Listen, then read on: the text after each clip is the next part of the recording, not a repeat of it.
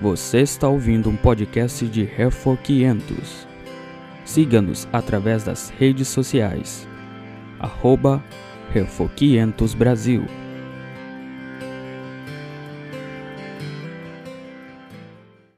Irmãos, a Bíblia diz que aquele que encobre suas transgressões jamais prosperará, mas aquele que as confessa e deixa alcançará do Senhor a sua misericórdia. Então, isso é a promessa de Deus para nós. Se confessarmos a Ele os nossos pecados, Ele é fiel e justo para nos perdoar os pecados.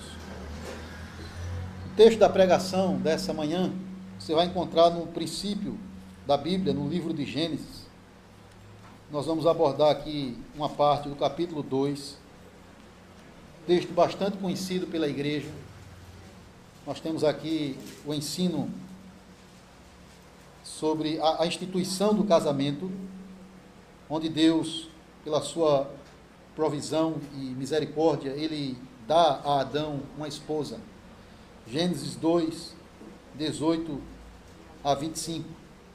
Nós vamos olhar isso a partir também do sétimo mandamento, que na verdade foi dado por Deus para proteger, preservar a instituição que ele deu ao homem, que é o casamento. 18 a 24, de uma forma especial, nós vamos olhar o versículo Vamos abordar uma boa parte do texto, mas especialmente o versículo 24. Diz assim: Disse mais o Senhor Deus: Não é bom que o homem esteja só. Far-lhe-ei uma auxiliadora que lhe seja idônea. Havendo, pois, o Senhor Deus formado da terra todos os animais do campo e todas as aves dos céus, trouxe-os ao homem para ver como este lhe chamaria. E o nome que o homem desse a todos os seres viventes, esse seria o nome deles. Deu nome o homem a todos os animais domésticos, às aves dos céus e a todos os animais selváticos. Para o homem, todavia, não se achava uma auxiliadora que lhe fosse idônea. Então o Senhor Deus fez cair pesado sono sobre o homem e este adormeceu, tomou uma de suas costelas e fechou o lugar com carne. E a costela que o Senhor Deus tomara ao homem, transformou-a numa mulher e lhe a trouxe. E disse o homem: Esta afinal é osso dos meus ossos, é carne da minha carne. Chamar-se-á varoa, porquanto do varão foi tomada. Por isso deixa o homem pai e mãe, e se une à sua mulher, tornando-se os dois uma só carne. Ora, um e outro, homem e sua mulher, estavam nus e não se envergonhavam. Essa é a leitura texto da pregação.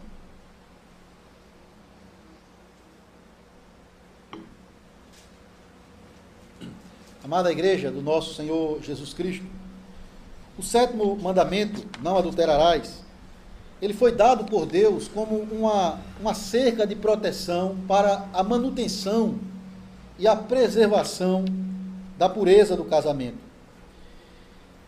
Esse, esse sétimo mandamento, não adulterarás, ele é um mandamento que é dado por Deus tanto para aquele que é casado, pois ele é chamado a, a cumprir os seus votos dentro do casamento, de ser fiel ao seu cônjuge, mas também para aquele que é solteiro, que deve se guardar de toda imoralidade sexual, mas também se preparar para se casar com alguém que também ame ao nosso Deus. E nós sabemos, irmãos, na sociedade moderna em que vivemos, que um dos mandamentos mais transgredidos da lei de Deus, os dez mandamentos, é o sétimo mandamento. Primeiro, por causa da abrangência deste mandamento. Esse mandamento ele não é somente desobedecido quando a, a, alguém tem relação sexual com outra pessoa que não seja a sua esposa, mas também o ato só de olhar para uma pessoa do sexo oposto com uma intenção impura, Cristo diz, já se constitui pecado contra este mandamento. E sem falar em, toda outra série de imoralidades sexuais contra a, a pureza da, da sexualidade que Deus estabeleceu, como relacionamentos homossexuais, como pedofilia, como vício em pornografia divórcios ilegítimos e uma série de outras práticas que vai de encontro ao propósito de Deus para o sexo e o casamento. Daí a importância desse casamento, ou melhor, desse mandamento, é para preservar a pureza do matrimônio. Nós sabemos que o casamento em si, diante do, do, do mundo, dos incrédulos, embora muitos deles se casem, celebrem e façam grandes festas, o casamento ele é desprezado pelo mundo. Se a lei de Deus é desprezada, então a boa dádiva do casamento também vai ser desprezada pelo mundo. O mundo vai dizer que o casamento é algo que escraviza as pessoas, que você tem que ser livre. Você, você que é jovem, não, não se case, porque isso vai ser um peso para a sua vida. E sem falar, irmãos, no grande número de, de traições conjugais, divórcios ilegítimos que temos visto diante dos nossos olhos. Mas o que importa para nós, Igreja de Cristo, que quer andar nos caminhos do Senhor, não é o que o mundo diz ou pensa acerca do, do casamento, mas o que Deus diz, o que Deus pensa, o que Deus estabeleceu na Sua palavra sobre o casamento. Irmãos, o casamento ele não é uma instituição humana, ele não é uma invenção dos homens, não é um acordo que foi estabelecido entre as pessoas. O casamento ele é, antes de qualquer coisa, uma instituição divina é algo que surgiu no coração de Deus. É algo que Deus mesmo estabeleceu, criou e concedeu para o bem do homem e da mulher. Portanto, o casamento é, é algo que deve ser digno de honra entre todas as coisas, como diz Hebreus 13, verso de número 4. Porque o, o casamento ele, ele foi criado por Deus para não só trazer alegria ao homem e à mulher, mas para que ambos, nessa relação de, de casados, como seres humanos criados à imagem e à semelhança de Deus, eles possam refletir a glória de Deus no seu relacionamento. Por isso que Cristo vai dizer que o, o casamento, a relação de um homem com uma mulher, reflete, retrata o relacionamento dele com a sua igreja. Por isso que ele nos criou homem e mulher pessoas de, de sexos diferentes, com características diferentes, mas com um propósito único de refletir a glória de Deus no domínio da criação, na geração de filhos, para prosperar, progredir com a humanidade, mas também no relacionamento íntimo de companheirismo entre um homem e uma mulher. Perceba que foi Deus quem, quem celebrou o primeiro casamento da história. Foi isso que lemos aqui no nosso texto. É Deus quem provê uma esposa para Adão. Até aquele momento, Deus tinha visto que tudo que ele fez era muito bom. Tudo estava cumprindo o seu propósito na criação, adequado, conforme a sua vontade. Mas uma coisa ele viu que não era boa: é que Adão estava sozinho. Portanto, Deus resolveu trazer para ele uma, uma esposa, uma auxiliadora, alguém que o completasse, alguém que lhe fosse idôneo, adequado para trazer ao homem é, cuidado, amparo e companheirismo. Então Deus faz Adão cair no sono profundo e, de uma de, e retira uma de suas costelas e transforma numa mulher. E Deus a apresenta, apresenta esta mulher a Adão. É interessante, irmãos, que o texto diz que Deus trouxe esta mulher para o homem. Ele não somente a criou a partir do homem, mas ele também a trouxe para o homem. Verso 22. E lhe trouxe.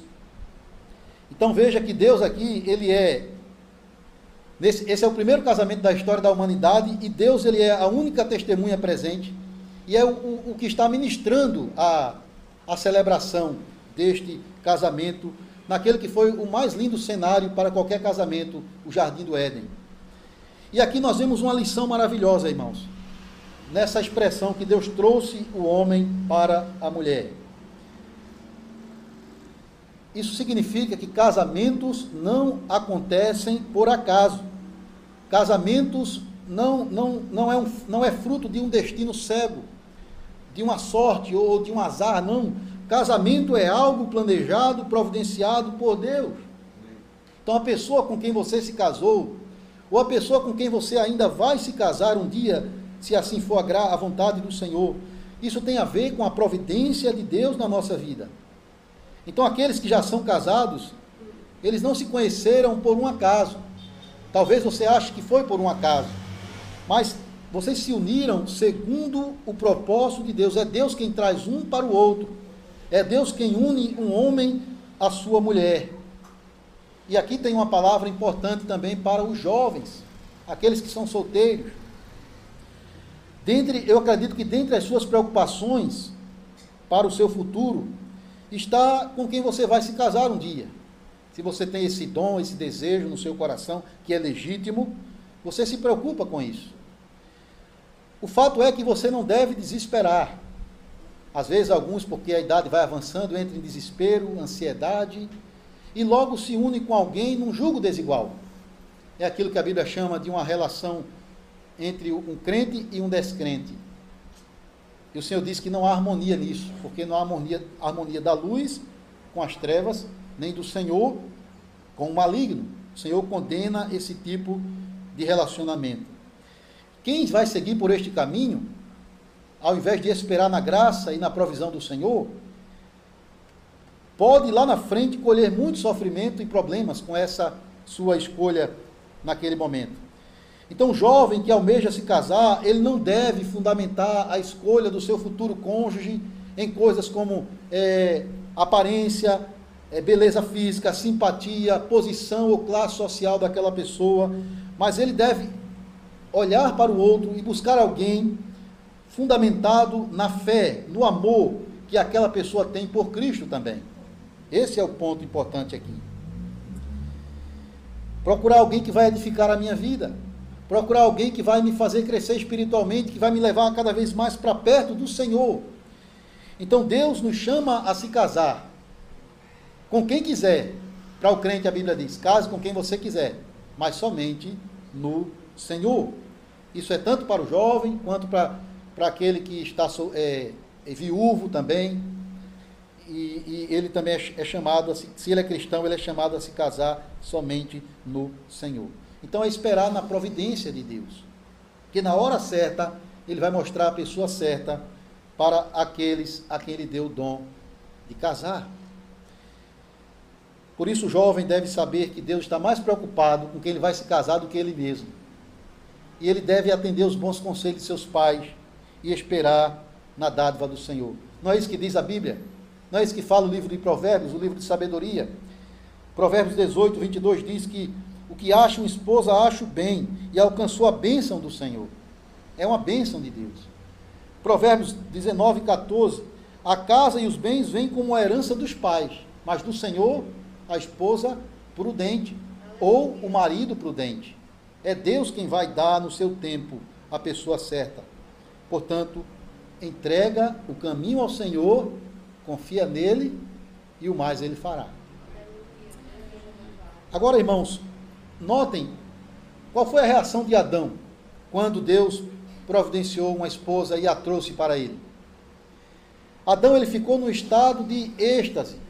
Adão foi tomado por uma profunda alegria, porque estava diante da mulher mais bonita do universo, mas também era a única que, que tinha naquele momento.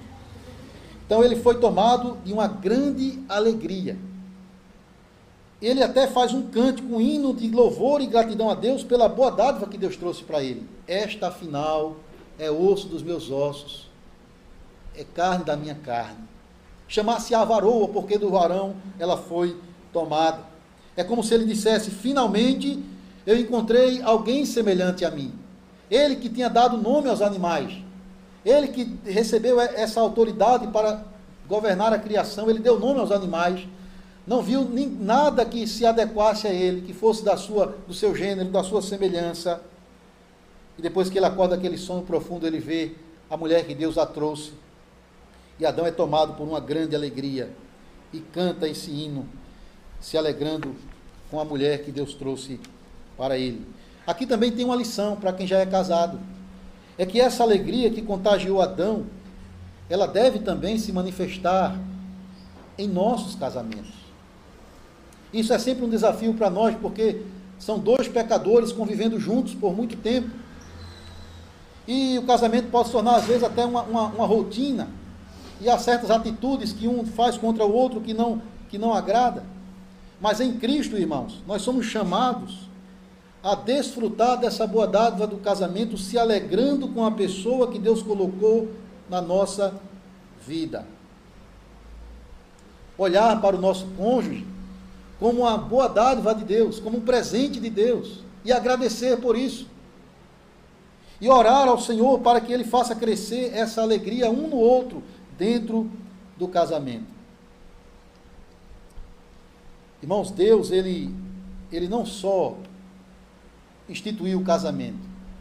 Ele não só providenciou a mulher para o homem, mas Deus ele também estabelece aqui qual é o princípio para você que deseja ter um casamento harmonioso, abençoado, feliz, mesmo com todas as fraquezas e pecados, mas um casamento que, que prossegue com a graça de Deus e cresce em, em, em bênção, em bondade, em graça. O Senhor dá o princípio. Ele dá a receita para nós. Ele diz no verso 24: Por isso deixa o homem, o pai e a mãe, se unem à sua mulher, tornando-se os dois uma só carne. Eu queria falar um pouco mais sobre essas palavras do, Senhor aqui nesse verso. Há dois verbos importantes aqui que, se forem compreendidos corretamente, isso vai trazer muita alegria aos nossos casamentos e também para aqueles que um dia desejam se casar. É o verbo deixar e o verbo se unir, unir-se. Primeiro, o Senhor diz: deixa o homem, o pai e a mãe. É claro que aqui homem é um termo geral, também a mulher. A mulher deixa o pai e a mãe para se unir ao seu marido. Esse deixar literalmente significa abandonar. Parece até uma palavra forte. É a mesma coisa que Jesus pediu àqueles que querem segui-lo, como seus discípulos. Ele falou duas vezes, né? Ele diz: Quem ama seu pai e sua mãe mais do que a mim não é digno de mim. Ele disse também que, a, que quem não aborrece pai, mãe, filhos, mulher, não pode ser meu discípulo. Então, irmãos, o Senhor está dizendo a mesma coisa aqui em relação ao casamento. Esse deixar significa que você está rompendo um, um relacionamento que é temporário o de pais e filhos, para um relacionamento que é, será permanente, marido e mulher. Esse, esse deixar, ele nos significa, irmãos, que a relação familiar mais importante estabelecida por Deus não é a relação pai, filho, mãe, filha, é a relação marido e mulher. Depois do Senhor, a pessoa mais importante na nossa vida, aqui na terra, é o nosso cônjuge, é a pessoa que Deus colocou na nossa vida. Então, quando uma pessoa se casa, ela não pode mais estabelecer ou, ou manter o mesmo relacionamento que ela tinha antes com seus pais, de dependência emocional, financeira, é, de proteção. É claro, irmãos, é, é bom ent entender isso muito bem. Não quer dizer que recém-casados eles agora vão abandonar os seus pais, literalmente. Deixar de honrá-los e respeitá-los, porque assim o, o, o, sétimo mandamento estaria contradizendo o, o quinto: honra teu pai e a tua mãe, que envolve o cuidado com os nossos pais, principalmente quando eles estão mais idosos. É claro que você vai manter uma boa relação com seus pais, cuidar deles naquilo que for possível, tiver ao seu alcance, atender até os bons conselhos deles, principalmente quando eles também são cristãos. Mas os pais não podem mais interferir no casamento dos seus filhos. É uma nova família que se formou agora, cuja autoridade e o cabeça é agora aquele rapaz que se casou. Então é importante que tanto os pais aqui presentes quanto os filhos aqui da aliança entendam que o que significa esse deixar para que amanhã não venha colher sofrimento. Muitos casamentos se acabam logo, depois de algum tempo, porque não compreenderam o que, Deus está ensinando aqui. Não entenderam e, portanto, não praticaram esse deixar pai e mãe. É claro que é, quando nós olhamos para a sociedade moderna, a forma como as famílias é, vivem, você vai perceber que a relação pais e filhos tem muito mais importância, significado no convívio da família do que a relação marido e mulher. Os pais de hoje, com frequência, eles vivem para os filhos, em função dos filhos. Gastam a maior parte do seu tempo, da sua energia, no cuidado com seus filhos. E é claro, irmãos, é, é, me entendam bem, os pais devem cuidar dos seus filhos. É responsabilidade de Deus criá-los no caminho do Senhor, principalmente aos cristãos. Dar atenção, carinho, prover sustento para eles. Mas não em detrimento de trazer prejuízo à relação marido e mulher. Infelizmente, no mundo você vai ver muitos casamentos até prevalecendo, se mantendo de alguma forma, não porque um cônjuge está se alegrando no outro como uma dádiva divina, mas por causa dos filhos, para não trazer uma dificuldade, vamos esperar nossos filhos crescerem e depois a gente se separa. A coisa mais prejudicial que um pai pode trazer ao seu filho é constituir um casamento construir um casamento em torno deles mesmos. Por outro lado, o maior presente que um filho pode dar, que um pai pode dar ao seu filho, é sendo um bom marido para a, sua, para a mãe da, da, dele. Da mesma forma, o maior presente que uma mãe pode dar à sua filha é sendo uma boa esposa para o pai dela. Esse é o maior presente. Porque quando os filhos veem casais que se amam, que se alegram um no outro, que têm prazer de estarem vivendo um para o outro e servindo a Deus e, e cuidando bem dos seus filhos, eles não vão ter amanhã nenhuma complicação de, de deixar a sua casa para, para estabelecer a sua própria família lá na frente. Portanto, é, é, é necessário entender esse deixar, esse princípio que Deus estabeleceu aqui. Mas o outro, a outra palavra importante é unir. O deixar, ele leva a união. É um abandono que leva a uma união. Deixa pai e mãe para se unir ao seu marido e à sua mulher, tornando-se os dois uma só carne. O que é que significa isso? O que é que esse verbo quer dizer aqui? Primeiro, esse unir significa que o casamento ele deve ser uma união permanente para a vida toda até que a morte os separe.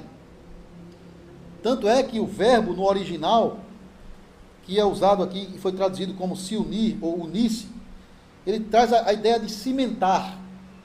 Cimentar, usar cimento para fazer alguma coisa. É algo que é, deve ser concreto, indissolúvel, que não pode mais ser quebrado. Então, essa é a ideia, é o propósito de Deus para o casamento. É o que Cristo disse. Cristo falando sobre o casamento como uma instituição divina e contra o divórcio que estava sendo uma prática ilegítima até mesmo dentro do povo de Deus. O Senhor vai dizer: o que Deus ajuntou ou o que Deus uniu, não separe o homem. Então sempre a gente ouve quando tem uma celebração de casamento aquela frase, né? Até que a morte separe. Isso às vezes a gente usa na forma, no documento que a gente usa no casamento. Então, casamento cristão não é até que os pais separem. Não é até que as discórdias, as dívidas separem. Não é até que uma gordurinha a mais ou um feijão que não ficou muito bom separe. Mas é até que a morte os separe. Só existem duas situações, irmãos, que a Bíblia coloca como sendo até aceitável e permissível por Deus para o divórcio. É quando há relações sexuais ilícitas, o adultério, a traição, e quando há deserção ou abandono do lar. Quando um dos cônjuges vai embora e abandona a mulher ou o marido e segue a sua vida.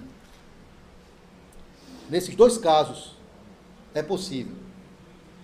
Ainda que, como cristãos, nós devemos orar ao Senhor para buscar a reconciliação antes de qualquer outro caminho.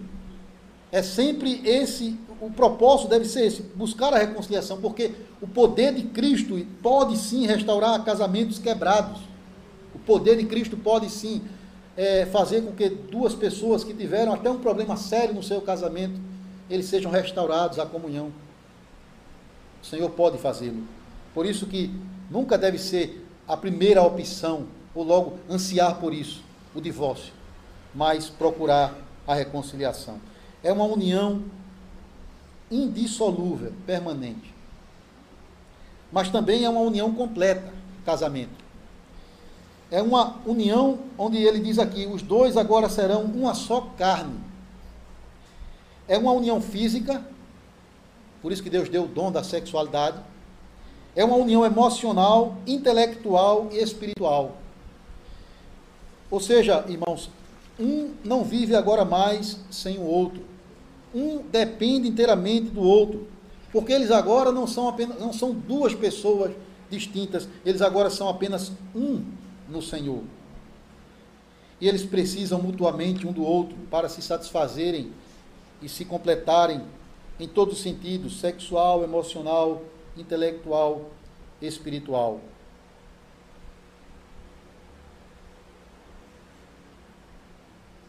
Então aqui nós olhamos que um dos primeiros propósitos do casamento é a, o companheirismo, é a cooperação, é a ajuda de um para com o outro. Como é que Deus chama a mulher que ele traz para Adão? Uma auxiliadora que ele seja idônea. A ideia aqui é de uma companheira, é de uma pessoa que vai estar do seu lado para lhe dar apoio e para receber apoio. Irmãos, um, o, o, o casamento tem sim o seu propósito de é, criação de filhos. Por isso que Deus vai dizer também aqui no capítulo 1, sede fecundos e multiplicai. Tem esse propósito e é um propósito é, cristão, bíblico, ter filhos. Se agradar a Deus dar filhos é propósito do casamento. Mas ele é mais do que isso. Casamento, ele é, ele tem o alvo de fazer com que duas pessoas agora sejam amigas e se ajudem em todas as coisas que necessitarem. Provérbios 2,17 vai dizer, está até fazendo, falando da mulher adúltera, está dizendo que ela deixa o amigo da sua mocidade. Então é assim que é descrito o, o marido na Bíblia, amigo da mocidade. Também lá em Malaquias 2,14, vai dizer que a, é, a mulher, ela é chamada a mulher da tua mocidade, a, a tua companheira, a mulher da tua aliança. Então esse é o propósito. É por isso que há um texto lá em Eclesiastes que fala que é melhor serem dois do que um, porque se um cair, o outro levanta. Então o casamento tem esse aspecto importante e bom de que o casal se ajude a mulher cumprindo a sua vocação de ser auxiliadora, de ajudar o seu marido a cumprir a sua vocação de cabeça do lar, o homem tomando a, iniciativa e, e exercendo a sua autoridade dada por Deus de conduzir a sua família nos caminhos do Senhor. Então, isso é um aspecto do casamento. Mas também tem o aspecto do, do deleite, meus irmãos, do prazer do casal. E aqui nós vemos a, a bondade de Deus. A bondade de Deus em, em ter criado, em ter nos criado dessa forma que nós somos, homem e mulher. E ter dado a nós a dádiva do sexo para ser desfrutado no seu devido lugar, dentro do casamento. Não só para criar filhos, para ter filhos, mas para que um se alegre no outro. Paulo fala isso abertamente quando ele fala em Coríntios 7, que o corpo do, do homem agora é da sua mulher, e o corpo da mulher agora é do seu marido. E quando você lê Provérbios, e, e principalmente quando você lê o livro de Cantares, você vai ficar encantado, porque está falando ali de, desse amor conjugal, dessa relação de marido e mulher, que eles devem se deleitar um no outro. Até Eclesiastes 9 vai dizer: goza a vida com a mulher que ama todos os dias da tua vida. Então é, é propósito de Deus, é bênção de Deus. Há um tabu muito grande falar sobre isso nas igrejas, há um receio, mas a Bíblia deixa muito claro que a sexualidade é dada por Deus para que o casal se deleite, tenha prazer um no outro. Isso é o propósito de Deus. Não é a coisa mais importante. Não é, ah, eu vou casar porque eu quero ter relações com o meu esposo ou com a minha esposa. Faz parte, mas além disso, o propósito é companheirismo, se ajudar para crescer um no outro nos caminhos do Senhor. E eu queria terminar, irmãos, mostrando aqui lendo um texto de Provérbios e terminando com esses versículos. É, você pode abrir lá em Provérbios capítulo 30.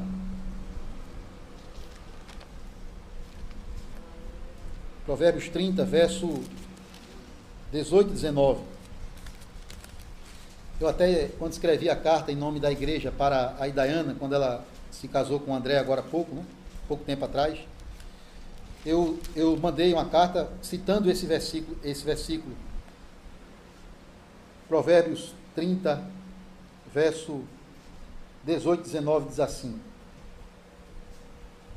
Há três coisas que são maravilhosas demais para mim. Sim, há quatro que não entendo: o caminho da águia no céu, o caminho da cobra na penha, o caminho do navio no meio do mar e o caminho do homem com uma donzela, com a sua mulher, com aquela que Deus lhe deu. Irmãos, veja, perceba que o, o, o sábio que escreveu essas palavras, ele quer dizer que os três primeiros exemplos que ele apresenta aqui, ou seja, o caminho da águia no céu, o caminho da cobra em cima de uma rocha, de uma pedra, ou o caminho do navio no meio do, do, do grande oceano, ele vai dizer que essas coisas ajudam a entender a, a beleza, a maravilha do caminhar de um homem com a sua mulher. O que ele quer dizer sobre o caminho da águia no céu? O que é que a gente pode dizer sobre isso? A, a, águia, a águia é um animal, é uma ave fantástica, maravilhosa. Tem várias lições que você pode tirar a partir da águia. E a maior característica do, de, um, de, um, voo de uma águia, meus irmãos, é, é a direção é a meta, é o objetivo. Ela não voa à toa, por acaso, ela tem um propósito naquilo que ela, que ela está fazendo. Ou buscar a comida, né? Para, como, como por exemplo, buscar a comida para os, para os seus filhotes. Da mesma forma, o caminhar de um homem com a sua mulher necessita de propósito, de direção, de objetivo, de meta. É aquilo que diz lá em Amós 3, versículo 3. Andarão dois juntos, se não houver entre eles acordo? Será que duas pessoas poderão ficar juntas, em paz, em alegria, em harmonia, se elas não, não têm o mesmo objetivo, o mesmo propósito? É por isso que a Bíblia condena o jogo desigual, porque isso não vai combinar. É como você colocar um boi, que é um animal de força, e um cavalo, que é um animal de velocidade, para puxar uma carroça. Não vai dar certo. Um vai querer correr demais, o outro vai querer puxar com mais força, mais com, com lentidão. Não dá. Tem que ter é, propósito. E o propósito, a direção, o objetivo de um homem com uma mulher é glorificar a Deus no seu casamento. Se deleitando no outro, procriando e, e criando filhos para a glória de Deus. Mas ele fala também do caminho da cobra na penha. Quando uma cobra rasteja por, por terra, ela vai deixar rastros, e você pode até ver. Mas se ela passa por cima de uma pedra, você não, sabe se ela passou ali ou não, não vai ter rastro nenhum da passagem dela em cima de uma penha, de uma rocha. Aqui, irmãos, trata-se de, de, uma passagem limpa, né? De uma passagem sem marcas ou sujeiras. E assim deve ser o caminhar de um homem com a sua mulher. Um caminho limpo, puro e santo. É claro que se por, porventura no passado houve algum rastro, alguma marca, alguma sujeira que ficou pelo caminho, e às vezes até acontece quando é, alguém teve relações sexuais fora do casamento, ou qualquer outra coisa que aconteceu, mas Cristo apaga. Cristo purifica. O sangue de Jesus limpa de todo pecado. E você pode agora recomeçar a sua vida em pureza, santidade diante de Deus, como uma cobra que passa por uma penha, por uma rocha, sem deixar marca. E Deus também apaga as manchas. Ele dá a chance, uma segunda chance de você reconstruir a sua vida. Se houve no passado pecado nessa área contra o sétimo mandamento. E por fim, ele fala também do caminho do navio no meio do mar. Naquela época não tinha a tecnologia que tem hoje, GPS, bússola, primeiro a bússola, depois o GPS. É, e aqueles marinheiros já tinham navio né, de madeira naquela época, e eles tinham que se guiar pelas estrelas tinha que olhar sempre para o céu, para saber o, o, caminho que eles estavam indo, para chegar na terra firme, o, o, o lugar que eles desejavam chegar. É assim também a descrição do homem com a sua mulher, da beleza do caminhar de um homem com a sua mulher. É um caminhar que se orienta pelo céu, se orienta pela palavra que vem do alto, pelos ensinamentos que vêm do Senhor, então, quando um homem e a sua mulher procuram guiar a vida deles dentro dos princípios da palavra de Deus, pode ter certeza, mesmo que eles, eles estejam num mar revolto, com muitas ondas, muitas dificuldades, e assim é a vida, tem os seus transtornos, mas com certeza Cristo estará no barco com eles, dando graça, dando calma, força, mas Cristo também os levará ao porto seguro, à terra firme, da felicidade. Ou seja, um casamento abençoado por Deus. É um casamento guiado pelo céu, conduzido de acordo com os princípios daquele que sabe o que é melhor para nós, daquele que instituiu o casamento e, e que sabe qual é o melhor caminho para nós. Por isso devemos olhar para o que a Bíblia ensina acerca desta boa dádiva do matrimônio aquele que já é casado, de cumprir os seus votos diante de Deus, de ser fiel ao seu cônjuge, de se alegrar no seu cônjuge, de manter e, e até fazer progredir esse, esse companheirismo dentro do casamento. Mas também aqueles que não são casados, sejam eles jovens, já adultos, ou que talvez até foram casados e por alguma, de alguma forma é, houve um divórcio, ou, ou, alguém que é casado com uma pessoa descrente, e isso é sempre um desafio para você que é, que é o cônjuge cristão, é sempre uma luta. Que Deus lhe, lhe ajude, lhe abençoe, lhe fortaleça, que você possa conduzir a sua vida, o seu casamento, o seu relacionamento com a pessoa que Deus te deu, dentro dos princípios da palavra de Deus. Que Ele nos ajude, irmãos, a fugir da impureza, da imoralidade sexual e almejar um casamento santo. Que quando há casamentos abençoados por Deus, guiados pela palavra de Deus, a igreja só tem a ganhar. O testemunho de Cristo só tem a progredir. O reino dele só tem a crescer quando nós temos famílias estruturadas. Portanto, vamos não somente orar pelos nossos filhos da aliança, vamos também ensinar-lhes, desde a mais tenra infância deles, o que é que o Senhor quer deles no casamento. Qual é o caminho melhor para eles. E que Deus possa abençoar cada um de nós, para que cada família aqui seja um reflexo daquilo que está escrito lá no Salmo 128. Nós vamos agora cantar este salmo e assim, tendo famílias abençoadas, teremos também igrejas abençoadas e uma sociedade mais justa. Que Deus abençoe. Amém.